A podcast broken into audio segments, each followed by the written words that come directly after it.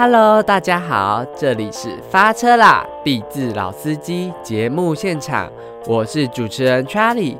在这系列的 Podcast 中，我们会聊聊关于毕业创作的大小事，像是访问当届优秀的毕制团队，聊聊他们的创作理念以及不为人知的幕后花絮，或是邀请业界人士及学长姐。分享当时做壁制的一些心得，以及步入职场的经验谈哦。也会邀请毕展主办方聊聊产学合作的相关话题呀。那话不多说，你们准备好了吗？发车啦！毕制老司机即将启程，来听故事喽。今天呢，我们邀请到提摩西影像的嘉伟。以学长姐的身份分享创作经验与步入职场的甘苦啊，那先跟听众朋友简单自我介绍，曾就读哪里？那现在的工作是什么？好不好？好，Hello，我是 Parker，对我叫嘉伟。那我现在做工作就是三 D 的动态设计师。那我之前读的学校是复兴美工和民传大学的数媒系。那近期做过的作品就是金钟奖和 ROG 的一些笔电的广告，这样子。哦，理解。那可以先聊一下，就是因为你现在是在提摩西这家公司嘛，那先简单介绍一下提摩西是怎么样的公司，那曾经做过哪些作品？那提摩西我觉得算是一个蛮自由，也蛮愿意给机会的一间公司，因为大家年纪都不大，大家都蛮平均都蛮年轻的。嗯，那做过作品有。最近就是金钟奖，然后有些 MV 啊，或是一些广告的动画这样子。哦，所以提摩西主要是做三 D 动画的一些内容这样子。对，以前好像会做二 D，那近期就是以三 D 为主。哦，理解。那可以跟听众朋友稍微聊一下，就是提摩西影像这间公司创作整个动画的流程是什么？那其实我们每次。分工不太会一样，那我们流程的部分，主要是由导演先去跟客户洽谈，先确定好方向，然后画完脚本再进行分工。所以画完脚本之后，就开始进入一些动画的制成，是不是？对，动画制成就会拉比较长一点时间，因为经常会有一些修改或者是细节调整。哦，那内部在互相在对的时候，也会花一些时间，这样。那因为因为有些听众可能对动画的流程有点不太熟悉，那可以稍微简单介绍，就整个在做 animation 的流程吗？那我们一开始导演都会先跟客户聊，然后脚本就有导演画完之后，然后我们这边分工下去执行。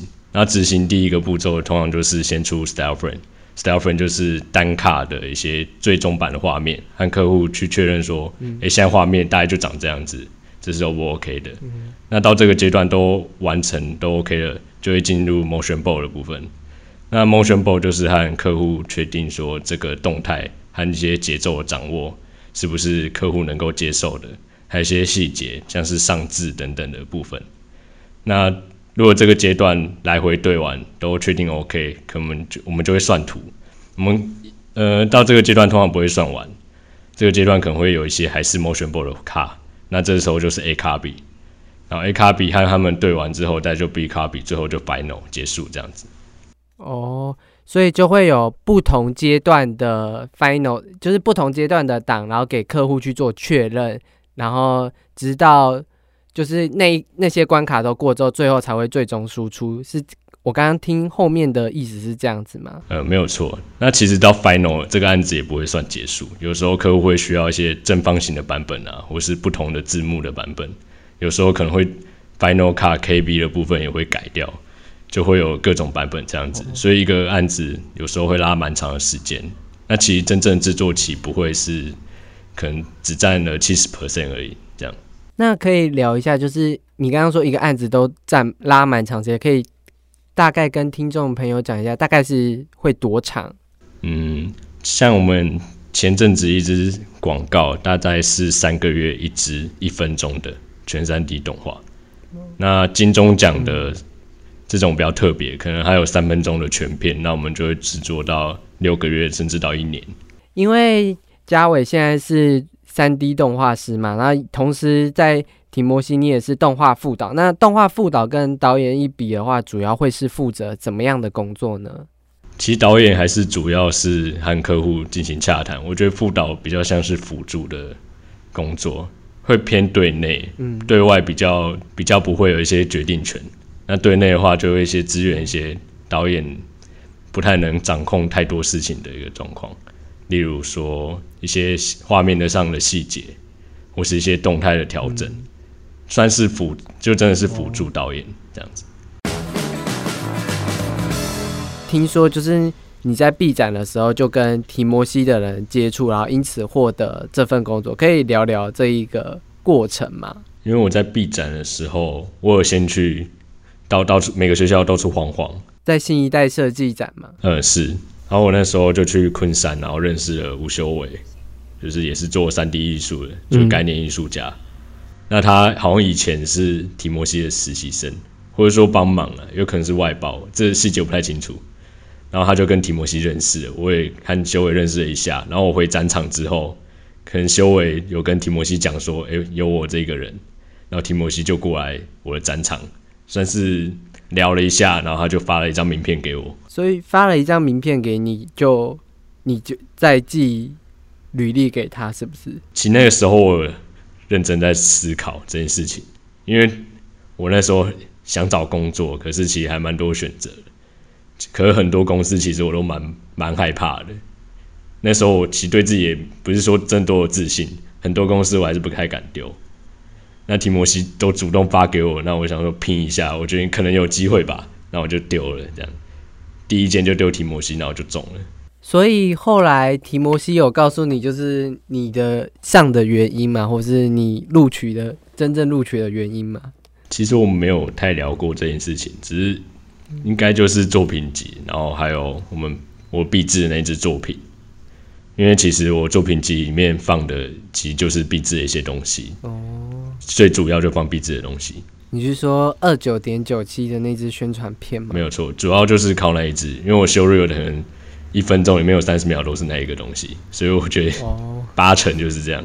那你刚刚有提到就是作品集履历，然后想问一下你是怎么准备这些修 real 的？那我其实有分四个东西来准备我自己的作品集。那有 Instagram、Behance，然后还有个人网站跟修 real。那我在丢履历的时候，我其实只有丢 Behance 和修 real，因为 Behance 可以。针对每个专案去做一些详细的介绍。那如果那个人对我某一个专案特别有兴趣，他可以点进去看我的一些概念和一些发想。那 Show Real 其实就是火力展示，就把我说最好的东西凝聚在一个一分钟的里面，一分钟影片里面。当初剪一分钟是参考什么吗？就是在剪这一分钟的 Show Real 的时候，有参考就是别人的建议吗？还是为什么是最后？剪出来的是一分钟，我觉得其实这蛮看感觉，嗯，其实大部分人也都是剪一分钟左右，嗯，但也是有那种剪五六分钟的，我觉得那是太厉害了，每一支影片都很精致。那我作品其实也没有说到很多，嗯，我对修 real 的概念大概就是，我觉得应该要在很短时间内让一个人能看你的这个修 real 就能够认识你这个能力到哪里，所以我觉得一分钟是一个蛮刚好的时间点。可能两分钟就已经有点疲倦了，那三十秒我觉得有点太短，因为可能一卡就有两秒，你这样才能放十五卡而已，其实很短。所以我觉得一分钟大概三十卡，三十支画面就可以清楚你这个人的水平到哪里。哦，理解。那我想要问一下，就是你刚刚也有提到，就是你会用 Behance 写一些关于某些作品的记录的话，你在 Behance 在写的时候会特别去。注意些什么吗？或者是特别去强调哪些部分呢？Behance 我通常一定会讲动机，还有为什么我这样做，还有嗯，我算是设计理念。可是设计理念跟动机很多人分不清楚。其实动机就是你为什么要做这些东西，那设计理念就是你怎么做这些东西。其实就这样子。那我比较喜欢放的就是我制作过程，因为我觉得制作过程算是给。来看我 Behance 的人，至少可以拿一点收获回去，算是一个 feedback 的部分。这样他就会比较愿意给你赞，因为他有从你的这个这三十秒的一个 Behance 滑来滑去，诶，他有得到收获，然后他就给你一个赞的回馈，这算是一个小 table。嗯，所以你给的幕后制作都是算影片那个 breakdown 那样子快速的展示那种吗？对，那我很多我会讲很详细的一些设计的概念，因为我觉得很多人放鼻鼾时通常都会只放图片，然后放影片，然后就连一点字都不打。那但是还是有很厉害的人这样做，然后还是很多赞，那当然没错。可是我通常看鼻鼾时我只要看到那种文字很多的，或是我教你怎么样去发想这整件的流程，我就会觉得哇，这个鼻鼾时真的是太用心了，这不给赞不行。那如果想要看那个嘉伟的那个 Behance 的话，我们的那个下方链接，我们在那个 Podcast 的下方链接就会有他的 Behance 链接，大家可以点进去看一下。那刚刚你有听到 Instagram 跟个人网站，你也有做，那为什么会想要做 Instagram 跟个人网站呢？其实 Instagram 主要是因为我在做金钟奖的时候和蔡永义聊一下天，那我有问他。说到底要怎么样像他一样可以接一些国外案子啊，就开始变有名。嗯，然后他给我的建议其实就是好好的运用社交软体。你要真的把自己想象是一个人，哦，然后就把你的 Instagram 像是一个人，然后大家是来看你这个作品，哦，而不是因为你你是沈佳伟你来接触你，应该是因为你喜欢你的作品来接触你，然后你一定要常常去互动去交流。嗯。所以，我希望能有一个，因为我平常都在上班嘛，我需要有一个能用作品讲话的地方，所以我就希望有一个 Instagram 能够支持我这件事情。哦，所以 Instagram 都是放你个人的作品，是不是？有些团队的作品会放，只是我近期应该都会以个人的创作为主，因为我也是希望能够让大家看见我真正想做的事情。我也希望我看我真正想做的事情能被。所有人能理解。那个人网站是用什么做的呢？我是用 Behance，它其实是 Adobe Portfolio，然后它跟 Behance 有连接，然后我就直接把 Behance 上传上去。哦。可是比较不一样的地方是，个人网站你可以放很多我 Behance 上面没有的东西，就可能有些创作不是那么完整，我就不会放 Behance，可是我会放个人网站。然后个人网站也可以给其他人看的时候，他对你的印象就是你有一个完整的形象。去展现它，所以这会显得你这个设计师会更专业一点。哦，所以就是在当时在投履历的时候，就是 Behance 跟 Showreel，然后 Instagram 跟个人网站都是现现在开始就业后想要发展个人品牌的一个重要的网网络上的一个像是入口网站的内容的一个平台，对不对？没有错，没有错。个人网站其实。其实还蛮方便使用，而且我看很多人会会去用 Wix 或是 Weebly 去做网站，然后没有去花钱买。可是我觉得这件事情不太好，因为点进你的网站上面竟然还有一个小小的一个标签，然后说这是 Wix 做的。其实我觉得这个很不专业，看起来会很不专业。所以我蛮建议是用 Adobe Portfolio，一个月才三百块而已。因为已经出社会了嘛，就是要给。自己一个专业的形象的话，就是你要有一个好的专业的页面的话，大家会对你有加分，就是对你的印象又在往上加分。对，这是肯定的。因为我分享一下自己媒体的经验，像我们在找受访者的时候，我们通常啦，通常我都是先从 a Station 找 a Station 跟 Instagram，因为我觉得这这两个地方，你只要打关键字，就会跑出一堆一堆作品跟一堆，然后你就看。你对哪个作品有印象？然后点进去之后，你就会，我其实会除了看作品外，会先再看它还有什么其他联络方式。然后有 email 联络方式，有 Instagram 联络方，有脸书。然后我个人都采访者的心态，我个人都会倾向有有额外多很多联络方式，有脸书，然后有 Instagram 这种，我都会很偏好。甚至有个人网站这种，我都会比较偏好，因为当我 Gmail 没有连。Email 没有联络上他的时候，我有其他管道可以通知他说：“哎，我有寄信给你。”这样子，然后也会有比较保障，就是确保就是这个寄信者是有看到我讯息这件事情的。所以，刚刚我觉得就是多面向的网站是好的。然后，我我也会喜欢有个人网站的，因为这样我列访纲就绝对只需要看 Behance 或是个人网站，而且尤其是个人网站，只要他有写其他经历的话，那。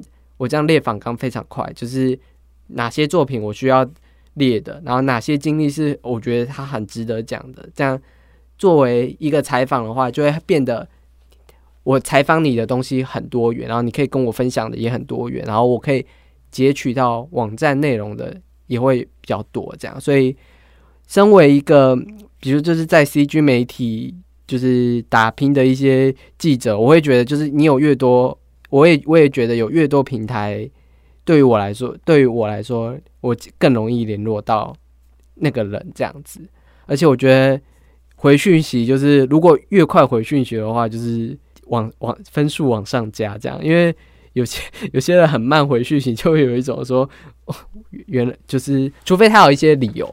不然的话，我就会觉得说，嗯，那你你为什么这么晚回去？你是你没有在，你这个就只是放着不管他的嘛？我会有这种这种感觉。嗯，算是尊重。我觉得永远要站在对方角度去想，对你想要得到什么，你一定要付出相同的东西。所以我觉得这是一个对对，蛮重要的一个观念，永远都要站在对方角度思考。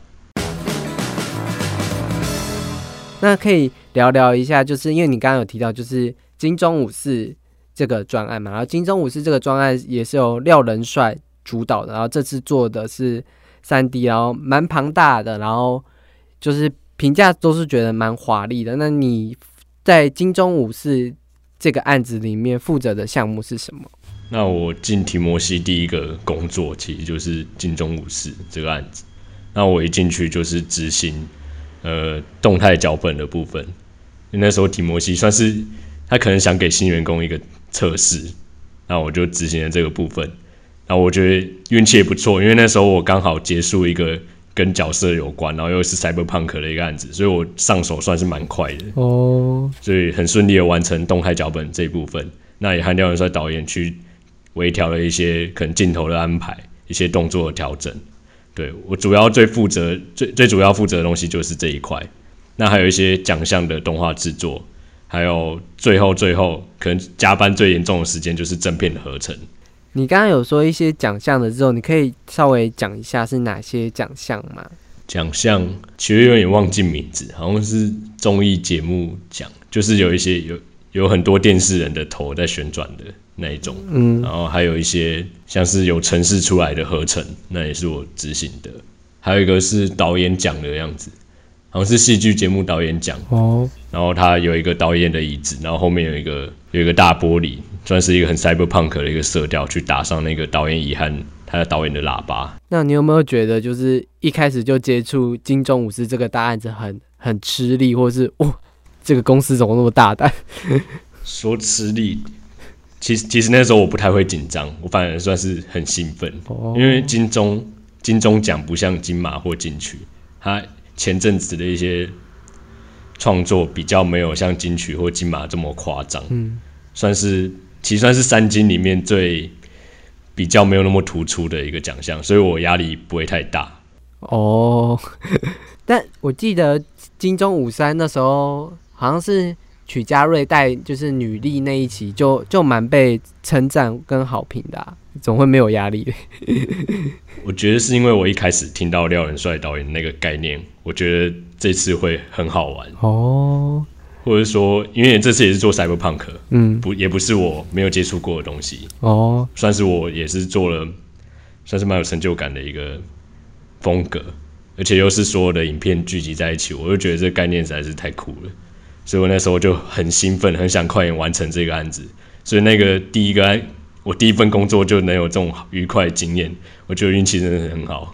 那就是在制作就是金钟武士的时候，就是跟身旁的一些同伴，或是跟廖仁帅这样子的互动，有带给你什么样的启发吗？或是有从中获得什么样的有趣的想法的碰撞吗？我觉得是创作热情，还有廖仁帅他身为导演的一个魅力吧。哦因为他每次在讲脚本或是在讲一些画面的时候，都算是很有热情。我觉得这是非常需要去学习的。他对作品永远都是保持着一个很开放，然后又很严谨的去想要把这件事情盯到最紧最好。所以我觉得这是嗯，非常值得去学习的一件事情。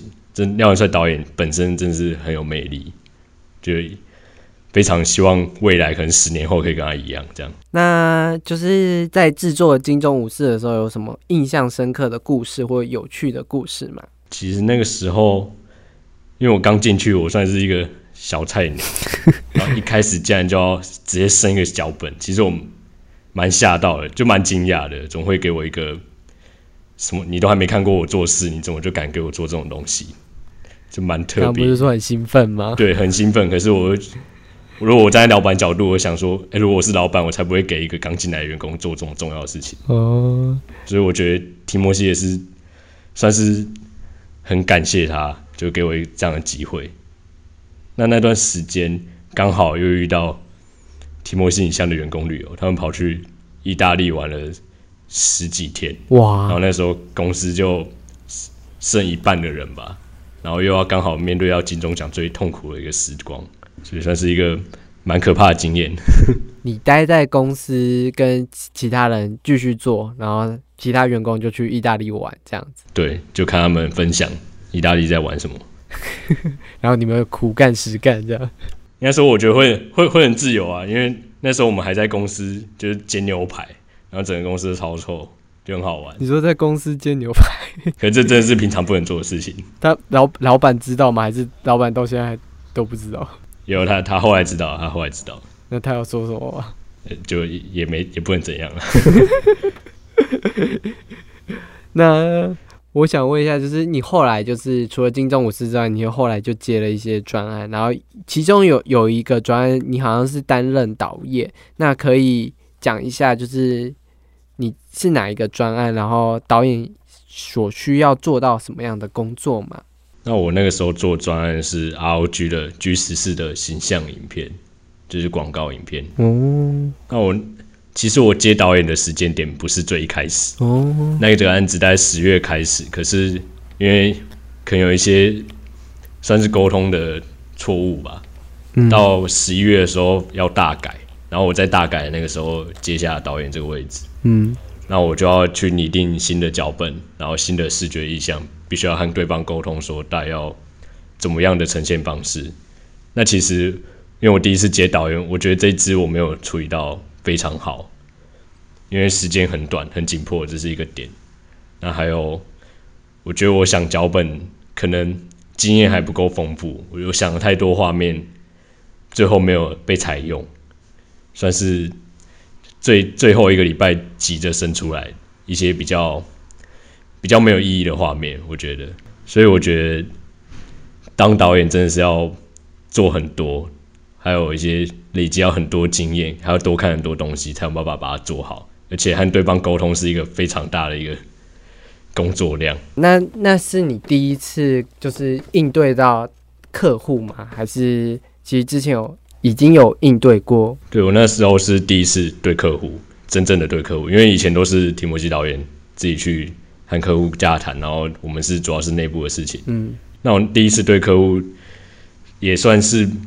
蛮紧张，我觉得情绪控管这种事情真的要做好。就是经常会有一些客户可能会比较直接的去讲你的作品怎么样，可是如果如果没经历过这些事情，可能有时候会受到一些情情绪的影响。嗯，可能会想说，哎，为什么他不喜欢我这些东西？我明明想的还不错。嗯，可是其实有时候你一定要去站在对方角度思考，而且你一定要是跟他同一阵线的。嗯，不要觉得每次都是在打仗的感觉。其实你们是统一阵线，一起在一起在打仗。我们要一起面对客户，一起面对客群，还有一些市场。所以永远都不要去带着说我不行，我这次一定要把这个案子讲过，不是这种思考。应该是我和他一起努力，把这件事情解决掉。我觉得这样子会比较比较顺利一点。理解。这是我。在这次导演学到最大的东西，这样。刚刚是跟外部的、跟客户沟通，那内部的一些控管专业的部分，你也是第一次掌握嘛？那这之中有没有什么心得吗？我觉得我第一次管的也没有到非常好，因为我因为我跟大家还是同事的等级，因为我也不是主管，我很难主动去叫说，哎，谁去做什么事情，然后什么时候要给我，这样会显得蛮奇怪的。嗯，那其实。后来我去思考过这件事情，我觉得我只要把一件事情好好的讲清楚，嗯，其实都不会有这种算是同事之间的困扰。嗯而且我那个时候太常会去自干很多事情，嗯我很常会一个人就直接把后面所有卡都做掉，可是可能每一卡都品质都不太好。嗯其实我觉得应该是我自己先做一个大概的样子，然后去让同事去把它精致化。我觉得这样子会是比较好的一个沟通和管理。理解，就是你就是已经在业界半年了嘛，那你回顾一下，就是你学生时代，你会觉得说，如果学生时代可以做好，在哪方面做好的话，那这样连接到业界才不会有一开始觉得哦，怎么落差那么大？我觉得最大落差，我觉虽然要看你进哪一种公司啦，因为有些小公司跟大公司不太一样。那如果你是想进像提摩信像这种小公司，我觉得沟通能力还有你个人的一些技术力一定要够全面。嗯那我觉得沟通力是蛮重要的点，因为很多人是埋头苦干型的，不太愿意和其他人沟通你的作品要怎样去做修改。那其实我觉得应该要保持一个理性的一个观点去看待你在做设计的这件事情，嗯因为不要觉得说别人改你的东西会怎么样。那我觉得也要保持一个足够开放的态度，因为我高中有一个老师他跟我说过，就是如果你在团队做事情，有两个重点，第一个是一定要有共识，大家在做这件事情一定要都觉得这个方向是对的，才能去做。那第二个点就是永远不要太急着去否定别人，别人给你的任何意见，或是你给别人的意见，你不要去急着否定说，诶，这个东西就是错的，你为什么一定要这样做？我觉得永远都要先聆听过后，先站在对方角度思考。你要别人理解你，你一定要先去理解别人。我觉得这样事情才会顺利。所以这是一个沟通的一个算是小技巧。然后个人技术，我觉得就最快方法直接进业界去实习，这绝对学最快。所以如果还在大学的学生，我建议一定要去实习。好，那就刚聊到就是担任导演的一些经验谈嘛，然后也聊到就是一些从学生转到业界的一些经验的收获。那就是目前现在的工作有到现在是有不习惯的地方吗？目前我觉得算是接的蛮顺的，也也蛮状况内的。我觉得我个人是比较没什么问题。刚刚有提到，就是 Instagram 你你发了一些有一些个人创作嘛，那我觉得先聊一下，就是你的一些，你可以挑几个你觉得有趣的个人作品，然后分享一下创作理念这样子，然后之后我们的音频的文章里面也会展示你的个人作品，这样，然后让就是听众可以边听然后边看这些作品这样子。近期比较有完整的个个人创作是我去年在布拉奥的创作展里面展出的一个作品，那它其实是蛮科幻的一个概念，它叫做边界的意义。因为我那时候看了《攻壳机动队》，那里面有提到一个概念，我觉得蛮酷的。它其实概念就是怎样才算是人类，因为人类其实没有一个明确的一个边界。就是有人说，人类就是他可能会有自我意识，对，他可能知道我自己存在，可是其实海豚它其实也有。嗯那你要说人类它是它是有机的，嗯才能够定义。那其实很多动物也都是有机的。那有人说机器人它不应该算是人类，因为它只是一些程序。那其实人类也是程序，它只是一些 DNA 的一些资讯的构成，只是一个是用蛋白质做的，一个是用电脑回路做的。所以这个边界其实很模糊，没有说确定一定是怎样是人类。那我那个作品就做了一些、以一些纹路啊，或是一些线条几何图案去印在人的身上。那我就想表达说，诶、其实这些由资讯构成的人类，你要说他是人吗？你要说他是机器吗？其实这都是说不明的。我想创作什么，它可能就是一个生命，它可能就会有它存在的一个意义。那这时候就可能会有人想说，诶、那那我人存在的本身意义到底在哪里？那我在那支影片的结尾，我就做了一个算是一个机器人啊，去拯救另一个人类，去拯救一个小女孩。那我觉得人类存在的意义，或是最光辉的实践，就是愿意去帮助别人，能够拥有包容性。那我觉得这是算是人类的赞歌。这也是这概念也是出自，因为我喜欢一个动漫叫《九九奇妙冒险》，那里面也是也是在讲人类的赞歌。我就觉得没错啊，就是人类勇于去冒险，勇于去帮助别人，这个这个是人类最嗯，算是最值得骄傲的一件事情。这就是我那个作品的概念。哦，九九的奇幻冒险就是看什么不灭呃，我们什么是四还是五？我每一集都有看，你 每季都有看，始终粉丝欸。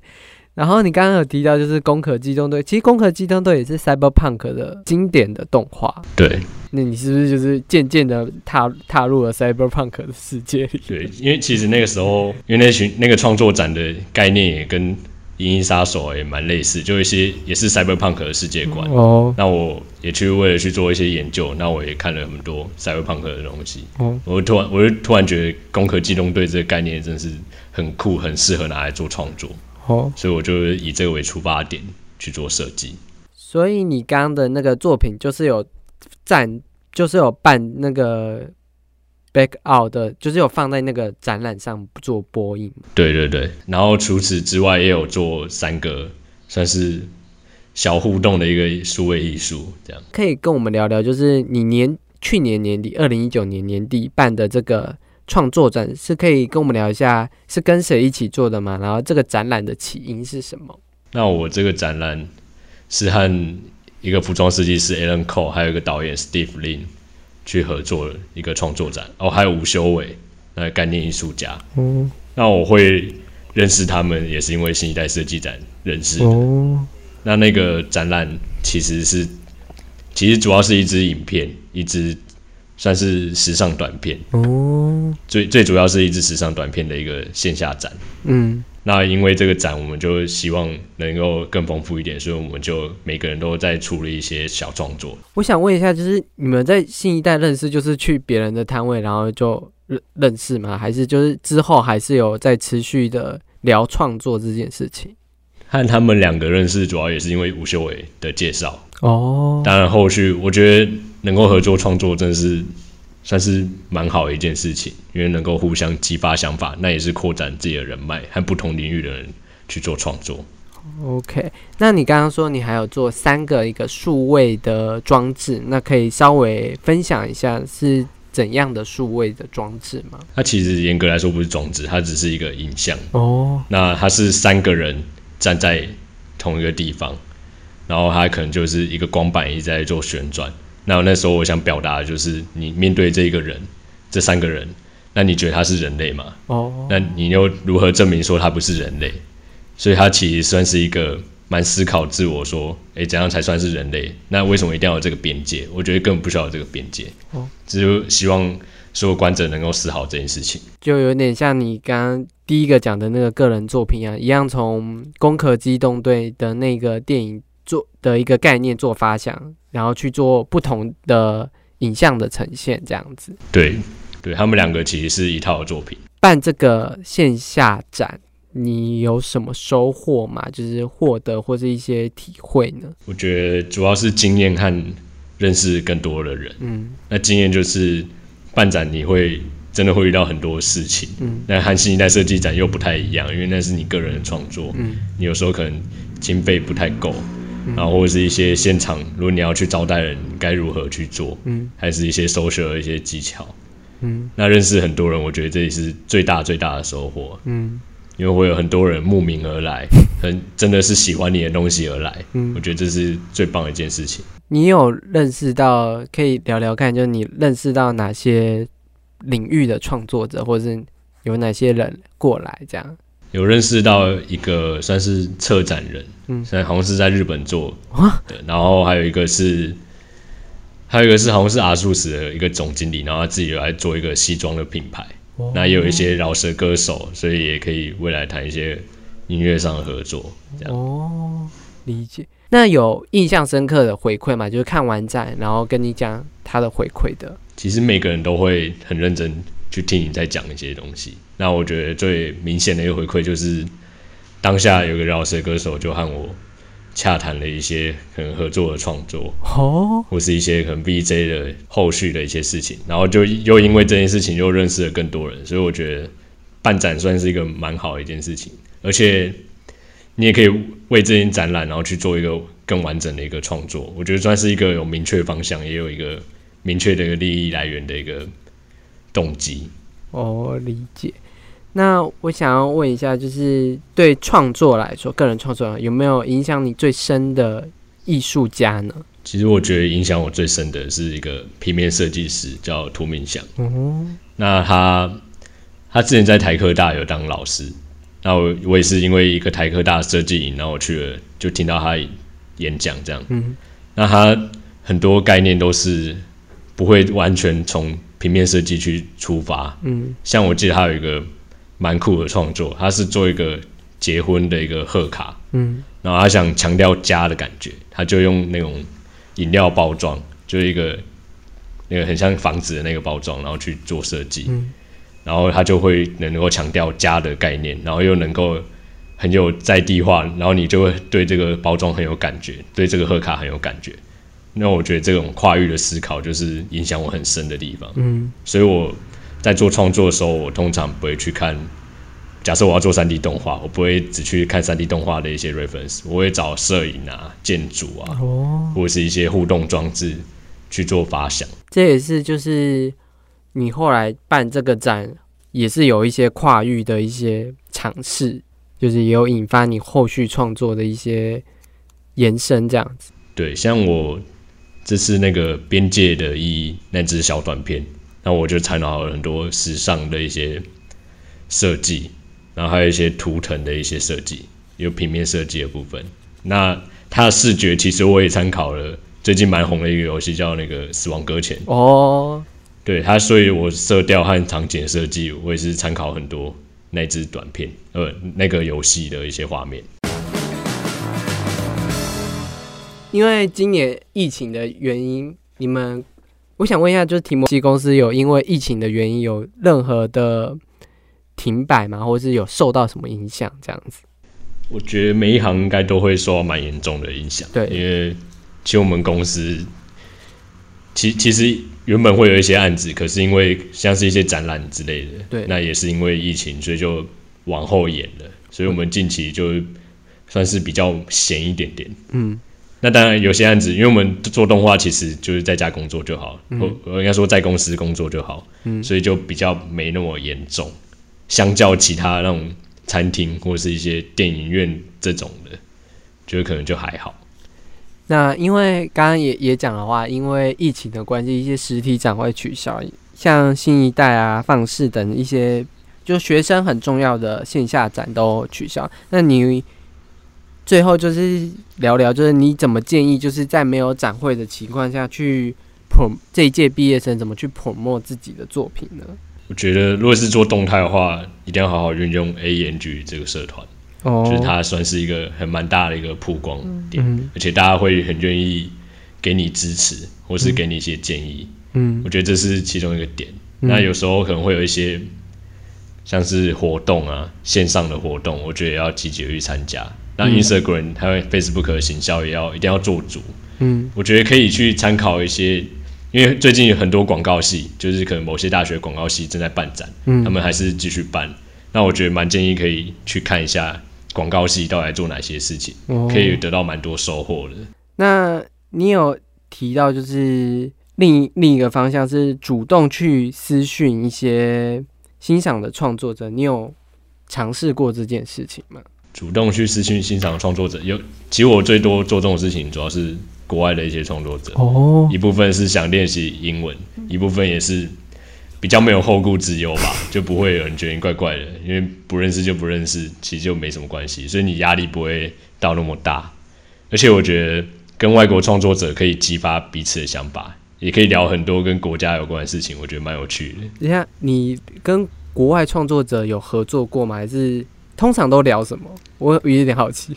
其实比较多是直接谈合作，就是哦可能你做，假设我做三 D 有时候会找平面设计师，或是做那种视觉艺术的，嗯对，然后其实主要谈合合作最多，或是互相称赞作品，这是最常见的。嗯就是总是要有一个开始，嗯就是你可能对他的作品觉得诶蛮欣赏的，那可能可以跟他说，诶未来可以有机会可以合作。那如果你未来有想到很特别的一些概念啊，或是一些提案，那去跟他提，然后通常大部分都会愿意和你合作，那也是对双方都好。你提供你的技术，然后他他也提供他的技术或人脉或流量，那彼此这样交流，我觉得是一个很正向的一个循环。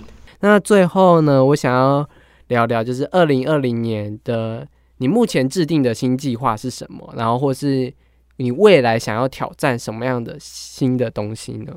二零二零年，因为我最近在执行一些算是比较大、比较完整的一些动画创作。嗯那其实我希望在年底，如果武汉肺炎还 OK 的话，希望能在年底办一个展览，哦，可能就是纯三 D 的创作展。你说你个人的对，算是个人的。哦，主办个人的三 D 的创作的展览就对了。对，理想的话，或是可能是明年的年初这样。哦，其实撇除 CG 的话，我最近有在经营一个自由的品牌，虽然最近比较停摆，因为最近真的是太忙。哦，是我和一个平面设计师，还有一些小艺术家去合作的一个小品牌，嗯它叫 OH 一零四。嗯，它其实是其实就是一个脏话，因为我们希望买我们品牌的人，他拿到我们的东西会哦，然后骂一声脏话，哦，理解。对，就觉得这个真的是太酷了。我这是我们的创核核心的创作概念。那其实这也是创好玩的，就真的算是一个兴趣而已。那听起来是一个电商的品牌，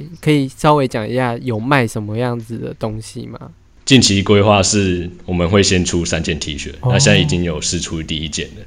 那等三件 T 恤结束之后，我们会开始有各种的产品，哦可能会有一些烟灰缸啊、打火机，甚至未来可能会有一些跟服装品牌合作的外套或是眼镜等等的，哦就是各种都会有。我们不会局限在一定是服装品牌，我们是出产一些很酷的产品，这是我们的核心的概念。哦，理解。那我们在下方呢也有提供嘉伟自创品牌的脸书专业连接哦，大家不妨点进去，然后看看他们做的衣服，如果喜欢的话，可以支持他们一下哦。那也谢谢嘉伟来上我们这一集的节目啊。谢谢。那也谢谢听众朋友们收听这一集哦。那也欢迎追踪美角的 Facebook、In CG 的 Facebook 跟 Instagram，也可以私讯我们，告诉我你对这集 Podcast 的想法，也开放许愿，你想我邀请哪一位来宾，都可以来尝试看看哦。